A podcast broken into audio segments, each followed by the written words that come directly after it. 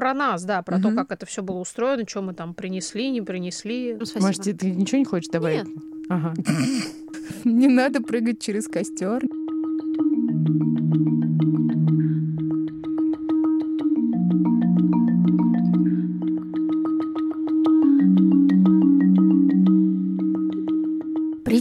Привет. Привет. Я Даша Уткина. Я Ксения Красильникова. Маш Карновичева. И это «Бережно к себе» подкаст о ментальном здоровье и нездоровье матерей. который выходит при поддержке сервиса онлайн психологических консультаций «Ясно». Консультации в Ясно все стоят 2850 рублей, а первая консультация может быть на 20% дешевле по промокоду «Постпартум» большими буквами. Ищите ссылку в описании эпизода, ищите промокод в описании эпизода. Обязательно пользуйтесь, если вы хотите на терапию. Там действительно хорошие специалисты. А еще там есть человек, который может вам помочь найти своего специалиста. Вы можете описать ему запрос, а он вам... Он подберет кого-то, кто, возможно, с такой тематикой соприкасался или соприкасается сейчас. А еще пишите нам про свой опыт, мы тоже очень всегда интересуемся. А в середине эпизода будет рубрика, которая называется Бережно и ясно. «Сегодня вторник, 1 июня». Первый день лета! И это тоже. А еще А еще День защиты детей!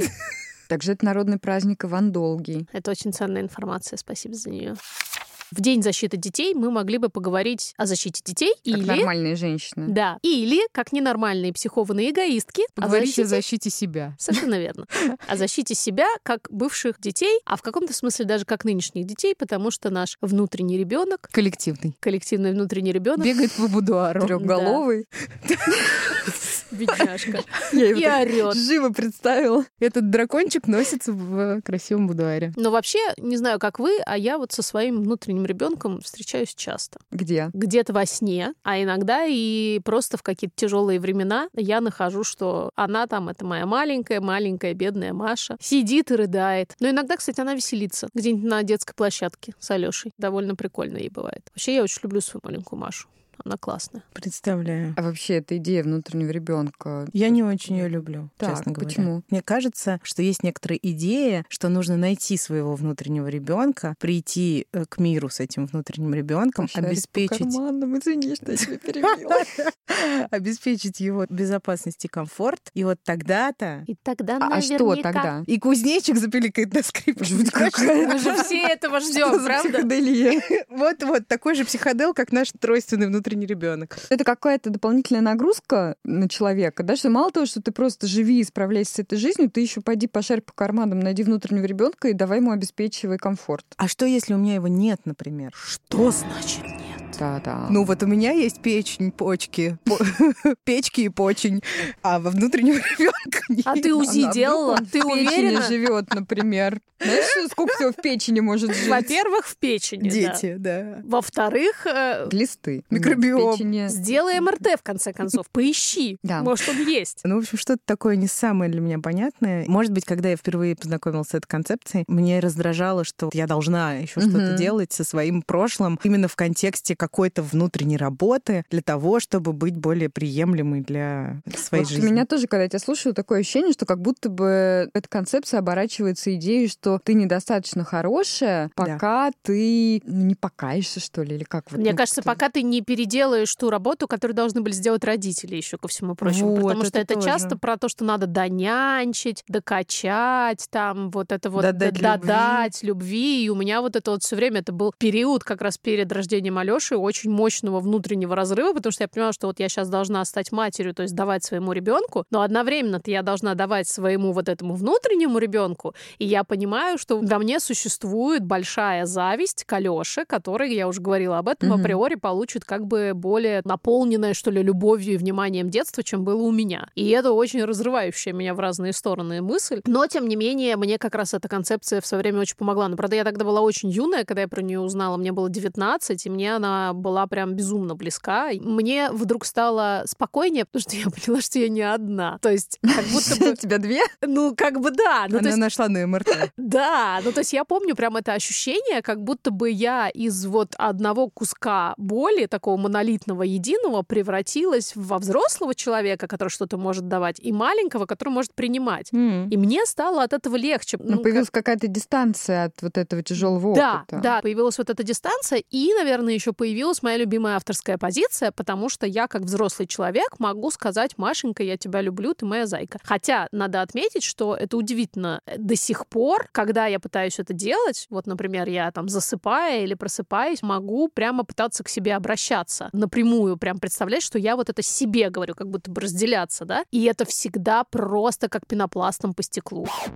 Я до сих пор не могу так сделать. Вообще не могу. Это ощущение перекореживания mm-hmm. внутреннего, потому что когда я была ребенком, я эту фразу не слышала никогда. Поэтому ее как бы во мне не существует. Это такое ощущение, как будто я сейчас какой-то выдумываю язык какой-то странный, кривляюсь и вообще занимаюсь какой-то хренотой.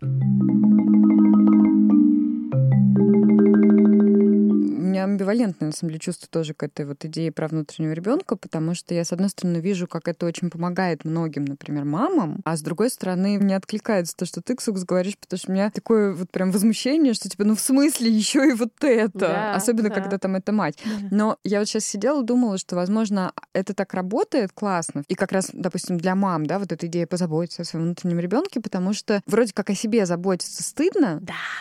а как бы заботиться о недолюбленном каком-то каком-то там ребенке, ну вообще где-то в ребенке уже хорошо, да, угу. и он как бы не ты действительно, то есть не ты вот взрослая кобыла еще заботиться о тебе тут надо, а вот я не себе, я ребеночку, да, да? Очень, это как очень, вот прикольно, вот это прям прикольно. Что, ну, На мороженое. Как, во время беременности, например, когда там женщина делает, это, это я для ребеночка, да, и, и вдруг она получает опыт заботы, которого не было, а потом он снаружи, но теперь вот как бы внутренний ребеночек, да, ему на мороженое. Это, кстати говоря, про это вот только что читала пост Ленор Горалик, которая за каким-то, она написала, профессиональным интересом изучала тренд «ты же мать». Ей кажется, что на этапе беременности зачастую многие женщины впервые в жизни оказываются в некотором привилегированном положении, потому что у них есть вот это вот чадо, да, пусть они упаковка, ничего страшного, зато у них внутри есть вот этот precious gift, и тогда у них действительно впервые в жизни появляется как бы легальная причина как-то вот аккуратненько нести себя на ручках. И их, соответственно,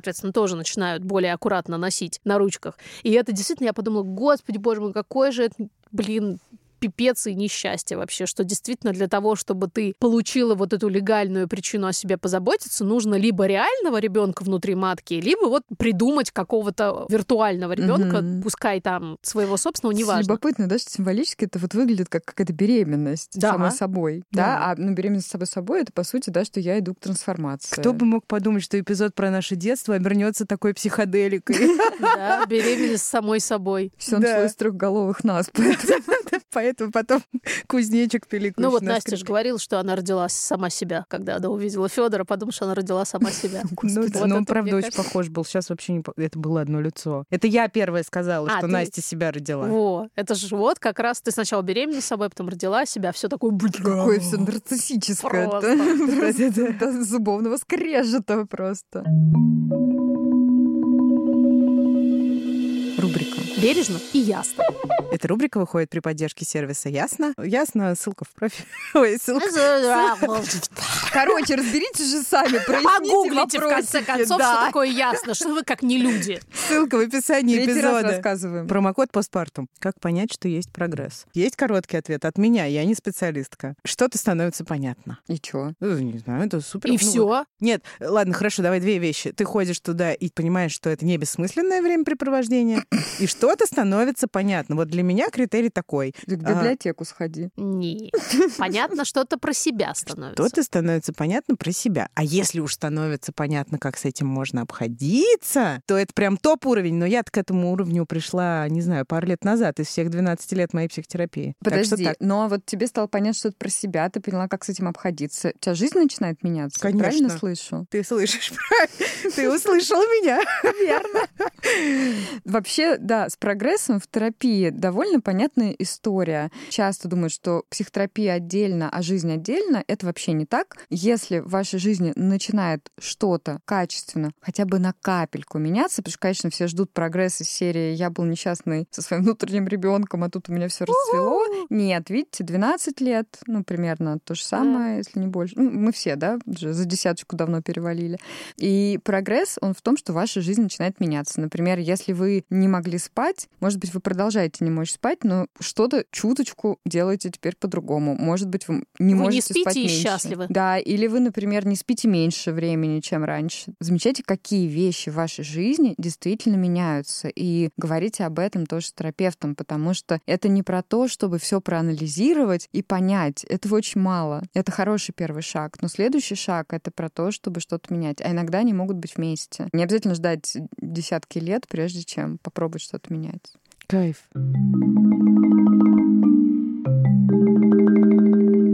А вот про детство. Да. Мне тут подарила Эля книжку про травматичный опыт отношений с матерями. Вот я такую даже не читала. Обретение внутренней матери. Ага. Помимо того, что у тебя там внутренний ребенок, у тебя там еще подселенец, внутренняя мать. Чую, чую там и до отца дойдет, и до всех А родственников. там дальше еще внутренний президент, внутреннее министерство финансов. Да, а понимаешь, если там internal family systems подход, то у них там тоже, в общем, целая армия, кого можно подселять. Никогда не одиноко зато. О, да. Главное, чтобы они все не заголосили. А еще мне попалась книжка под названием Difficult Mothers, Adult Daughters. Трудные Ага. мамы и взрослые дочери. Про детство, мне кажется, что... Спасибо, конечно, психоанализу за это, да, и, исследованиям разным. Но есть вот такая идея про то, что детство тебя может поломать, и дальше во взрослой жизни, если тебе повезло это осознать, ты начинаешь это все чинить. Мгм. И мне кажется, это очень откликается вот к тому, что мы в прошлый раз обсуждали, что невоз- невозможно просто побыть, потому что ты все время вот в этой парадигме, у тебя все сломано, с тобой все не так, тебе надо это улучшать. И с другой стороны, в- реальной практике, я не знаю, вот вы наверняка тоже в жизни это видите, люди с очень разным детским опытом живут иногда в похожем состоянии. Да. И наоборот, иногда ты слушаешь про опыт человека и думаешь, господи, Да. вообще, божечки, как? А он ничего. Да, да мало даже ничего, ну, то есть это прям правда, не человек, который притворяется, что у него все в порядке, ты прям видишь вот эту витальность какую-то, да, он прям вот такой же живой. Что про это думаете?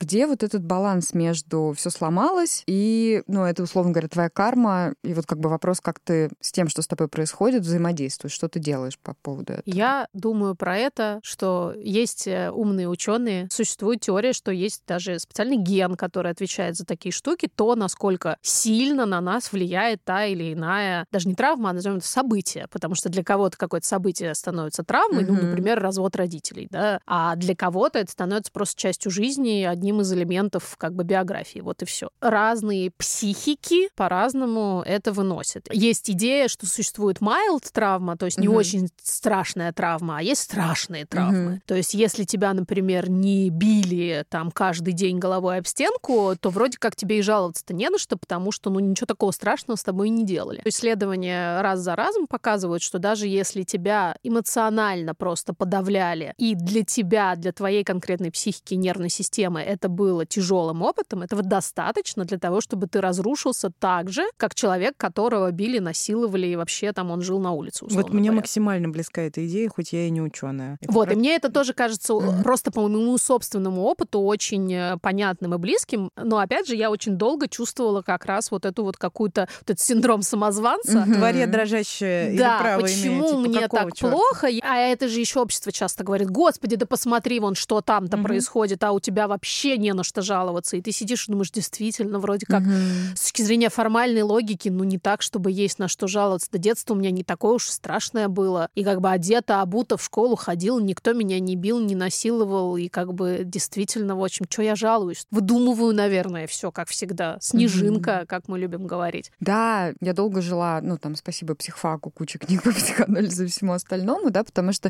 вот в психоаналитическом подходе там везде есть идея про вот эту такую всемогущую мать, которая может тебе повредить или может, наоборот, дать супер среду, и ты будешь тогда здоров-здоров. И еще раз подчеркну, что в современном психоанализе уже все не так, ну, в таком, который самый передовой. Но... Мы не застали с Ксуксой современный психоанализ. Он нас не застал. А, Да, вам- нам досталось Нам досталось, да, хардкор, да. Да. Это как бы для культурного, видимо, развития больше. И я очень долго м, смотрела на свой вот детский опыт, да, сквозь призму того, как, условно говоря, мне повредили, да, то есть что сделали не так, что можно было по-другому. И сейчас, когда я смотрю на свой родительский опыт, который, прям скажем, очень далек от э, того, Журнала чем можно Parents. похвастаться, да, и даже от Инстаграма, я начала понимать, как, возможно, какие-то решения, допустим, моих родителей, да, были связаны скорее не столько и не только с тем, что, например, там ребенок мешает, или его не любят, или еще что-нибудь, а с тем, что, по сути, каждый человек в этом моменте делал вот правда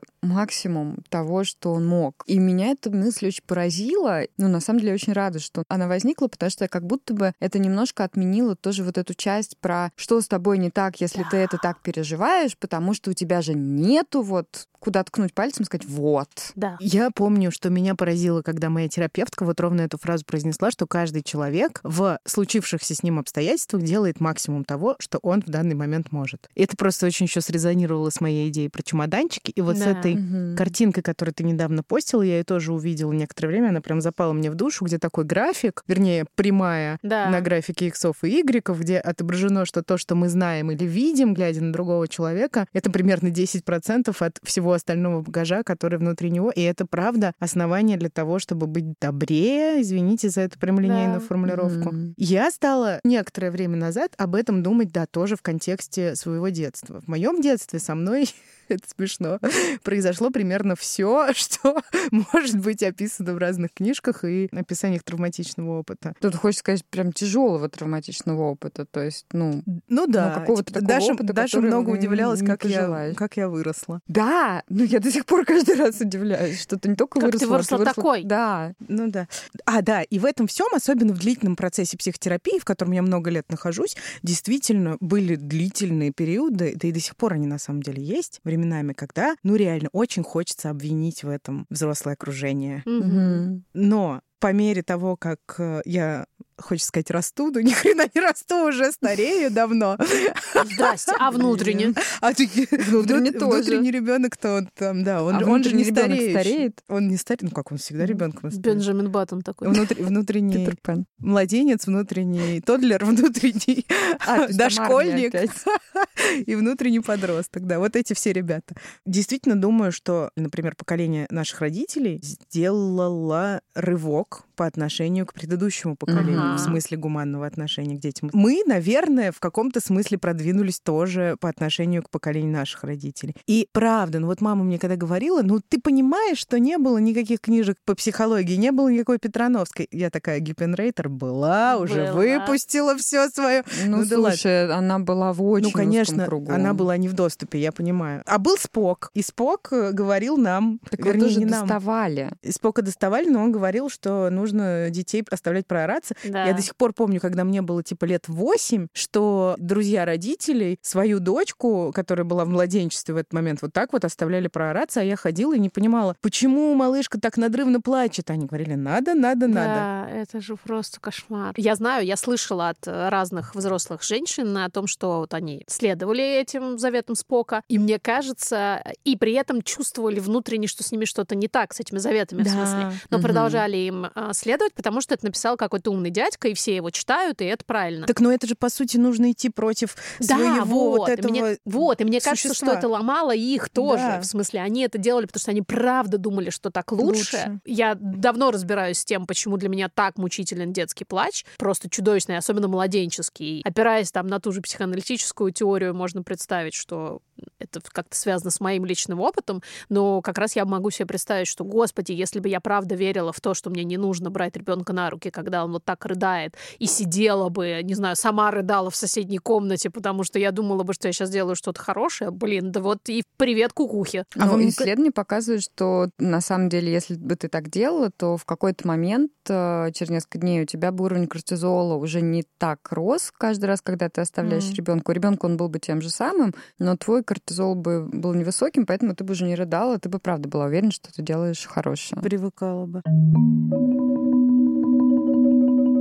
Вам не кажется, что это может быть э, еще некоторые культурные идеи катарсиса, типа правильности очищения через страдания? Mm. К нашему, кстати, предыдущему эпизоду про удовольствие, Мгм. что это какое-то искупление, а тебе сейчас плохо, твоему ребенку сейчас плохо, но в итоге вы делаете что-то, что всем полезно. И точно так же, например, воспитание через насилие. Да. М? Мы его готовим к, к Мы жизни. его готовим к сложной жизни, да. Да. Мы его закаляем, И закал- потом он закал- будет молодцом таким железобетонным. Пробивным. Да. Потому что если сейчас есть некоторые давлеющие идеи о том, что дети должны быть счастливыми, Мгм. тогда была идея, что дети должны быть успешными, ну или хотя бы Послушными. да, во многом послушными, жить так, чтобы иметь возможность себя обеспечивать, да, например, устойчивыми да. во не голодать. Что, в Там- принципе, хорошо быть устойчивым. Я до сих пор не могу понять. Я точно знаю, что я делаю по сердцу, что называется. Мгм. Но с точки зрения вот этой вот будущей устроенности в жизни, то, что мы их сейчас принимаем вот вообще по полной программе совсем вот вот ту-ту-ту-ту-ту-ту, как это на них отразится потом? Меня Потому что мы-то действительно, как Даша говорит, мы выросли, мы с тобой, в смысле, я имею в виду, мы с тобой, Кс- Ксукса, выросли именно такими вот устойчивыми, самостоятельными, как бы мы все-все-все-все можем, потому что мы много чего пережили и реально справились, и нашли внутри себя силы, чтобы это сделать. Мы с тобой каждый раз на это отвечаем, типа, ну, чего нам это стоило? Но у меня есть вопрос, а вырастет ли Алёша таким же устойчивым, самостоятельным, как я? Э, Потому что он, очевидно, не будет даже половины иметь тех вызовов, как бы,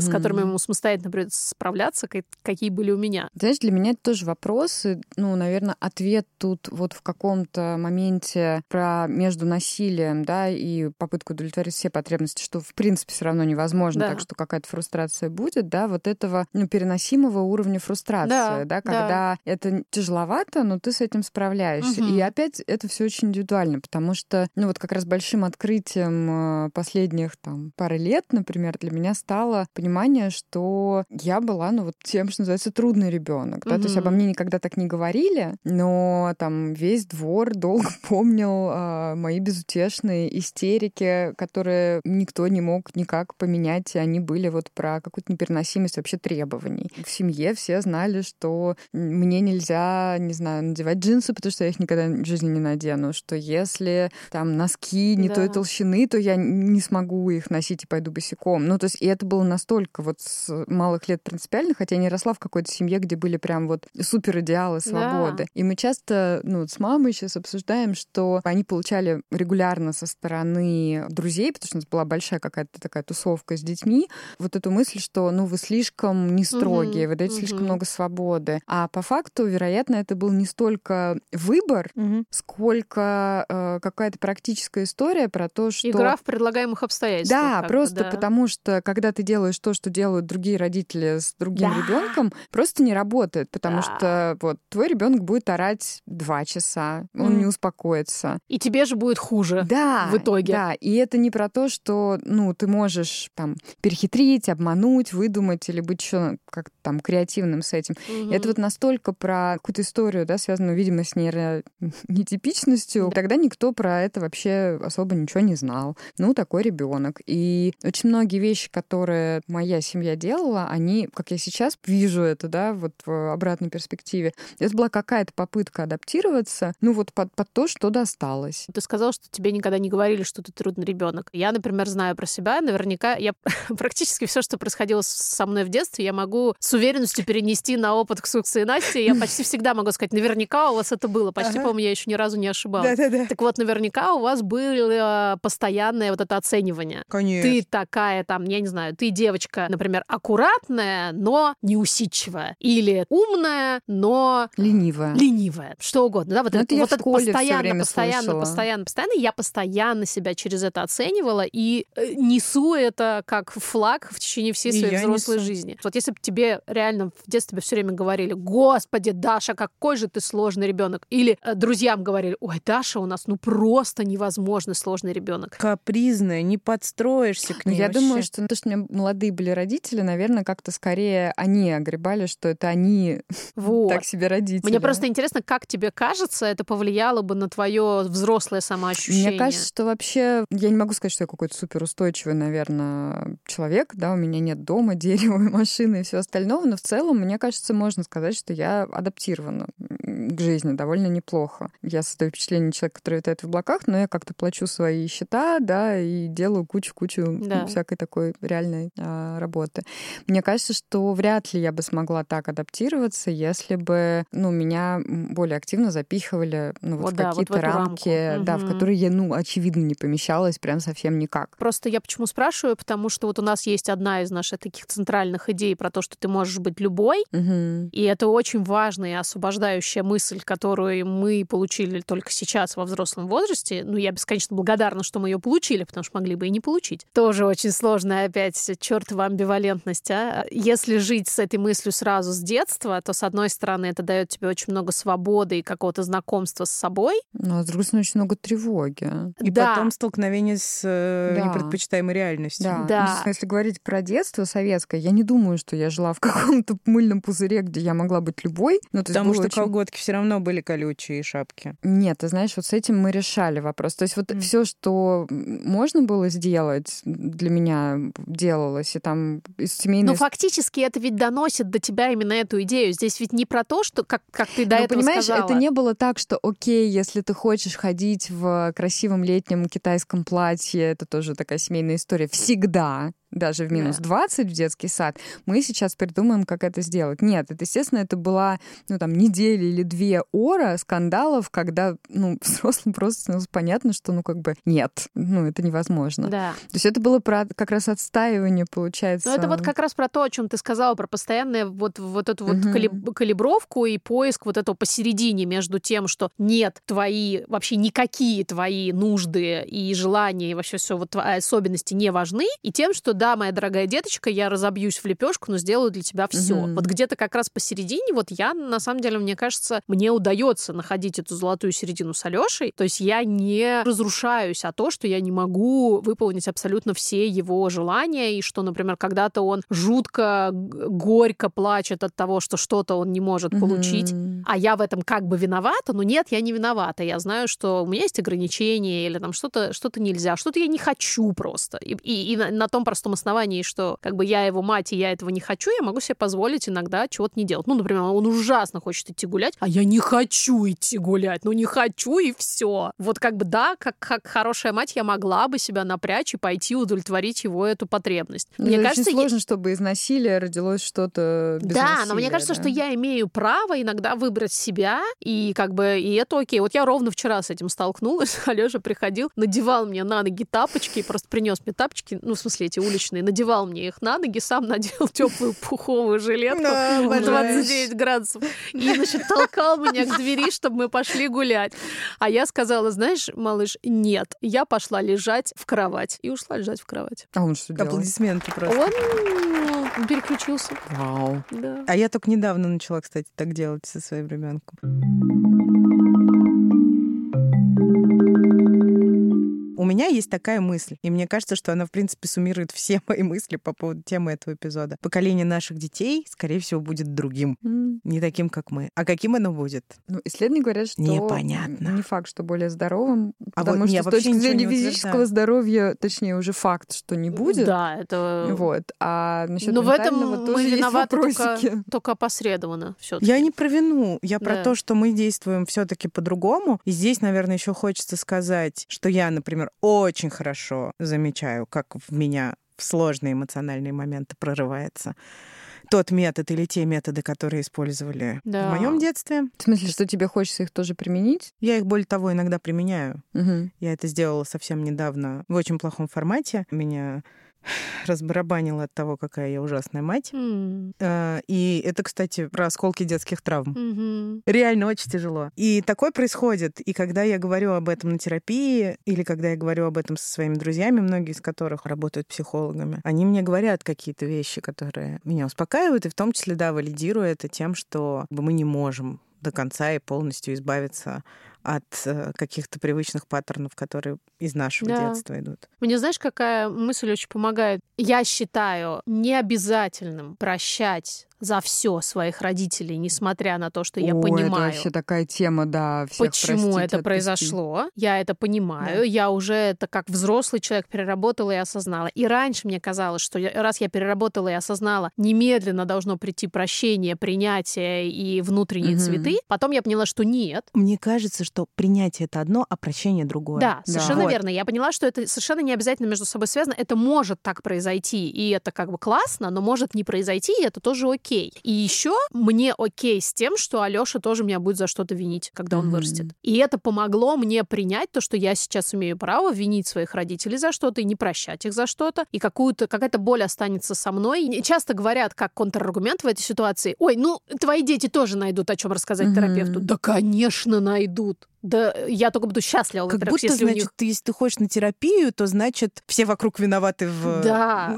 Come on. Да, да, очень классно, если он будет ходить на терапию. И Конечно. даже если он мне когда-то будет скажет, говорить, мама, вот ты вот это сделала, и я тебя за это виню, потому что я хотел, чтобы было бы по-другому, я признаю эти чувства. И да, мне с ними наверняка будет тяжело, наверняка какие-то штуки мне будут неожиданные. Или с чем-то ты будешь не согласна. Да, мне, я с чем-то буду не согласна, и буду считать, что я поступила там правильно, и так-так-так. Но в любом случае я не буду отказывать ему в этих чувствах, потому что он имеет на них право. Так же, как я сейчас имею право на свои вот эти вот обиды, которые во мне живут из детства. А можно я прочитаю вот из этой книги про трудных мам? Обязательно. Ее написал Карен Сиэл Андерсон «Трудные матери, взрослые дочери». Она есть на русском, да? Я не знаю, А, ты по-английски читаешь? Да. Один из главных патриархальных обманов а, это идея идеальной женщины. И очевидно, что она включает мысль об идеальных матерях и идеальных дочерях. Это ложь становится причиной такого огромного количества межпоколенческой боли, дисфункции и насилия, что ваша мама, дорогая, страшно. И если ты мама, которая сейчас э, трудно и которая волнуется, что, может быть, она та самая так себе мать, хорошая новость заключается в том, что твоя дочь не может облегчить твою боль своей валидацией или своим прощением, то есть своим принятием тоже. Почему это хорошие новости? Потому что тебе не нужно опираться на нее, чтобы почувствовать себя хорошо или лучше. И то, что я желаю большинству из вас, это способность э, уметь принимать и прощать себя самим. И та же самая, там есть штука для дочерей. Если ты дочка матери, которая не хотела или не имела возможности быть той, которая тебе была нужна, мое сердце с тобой. И я думаю, что где-то глубоко внутри, даже не понимая этого, эта мама была в ужасе от того, что ее сейчас просто сожгут на костре за то, что она не идеальная мать, вообще далекая от идеала. И это такая очень коллективная травма. Но хорошая новость, что твоя мама никак не может облегчить твою боль, а если она попросит прощения. Почему это хорошая новость? Потому что тебе не нужно ждать от нее признания своей вины или там искупления и прощения. Если ты веришь, что твое счастье возможно только в случае, если твоя мать признает свою вину, она все еще имеет огромную власть над тобой. И то, что я тебе желаю, это способность брать себя на ручки и самой облегчать свою боль. Ты присылала это в чатик Да. Шашаша. И я просто, ну вот мне очень нравятся эти слова. Мне тоже нравится. Мне еще нравится, что там в конце нет рекомендаций просто отринь свою мать и- Мгм. и прости ее сейчас немедленно, а есть пожелание обрести вот эту некоторую возможность. э, Да, ну и там много, на самом деле, внутри рассказов о том, как это в реальности происходит, Мгм, да, то есть мгм. как происходит, когда там ты говоришь своей маме, что нет, ты знаешь, вот это было не окей, мне не Да. нравится, как разрываются отношения, как спустя годы они восстанавливаются. И это вот, наверное, ну, одна из вещей, которым, за которые я очень благодарна возрасту вообще, и тому, что я не ребенок, не внутренний ребенок и не прочее, а за то, что мне уже почти 40, это за тот опыт, а, где есть возможность наблюдать, как отношения растут, меняются, прерываются, прорастают снова. И это настолько удивительно, потому что это совсем не похоже там на сказки, да, где жили долго и счастливо, или О, все да. умерли. И для меня Или этом все умерли, хорошая сказка. Здравствуйте, все умерли, до ну, это свидания. такие сказки были. А, Для меня в этом, короче, огромная надежда на то, что даже какие-то ужасные ситуации или ужасные отношения на самом деле все равно имеют какое-то микрозернышко потенциала стать чем-то совершенно другим через годы. Да, это классно звучит. Это звучит как лучик надежды. Oh, yeah.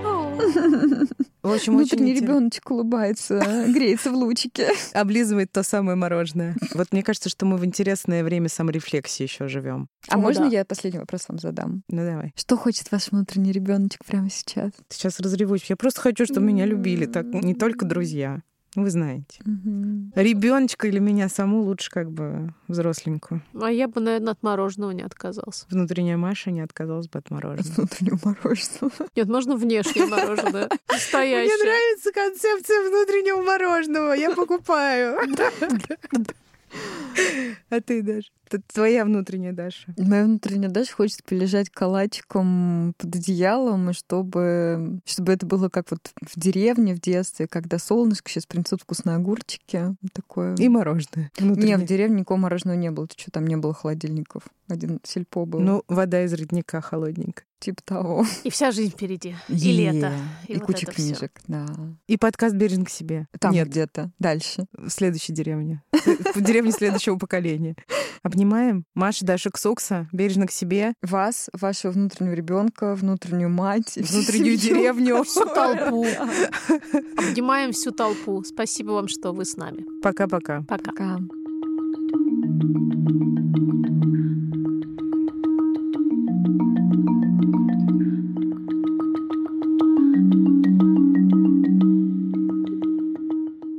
Сейчас мы посмотрим, что мы должны записать. Но что-то, что начинается со слова «как». Как? Как? Нет, как что-то сделать.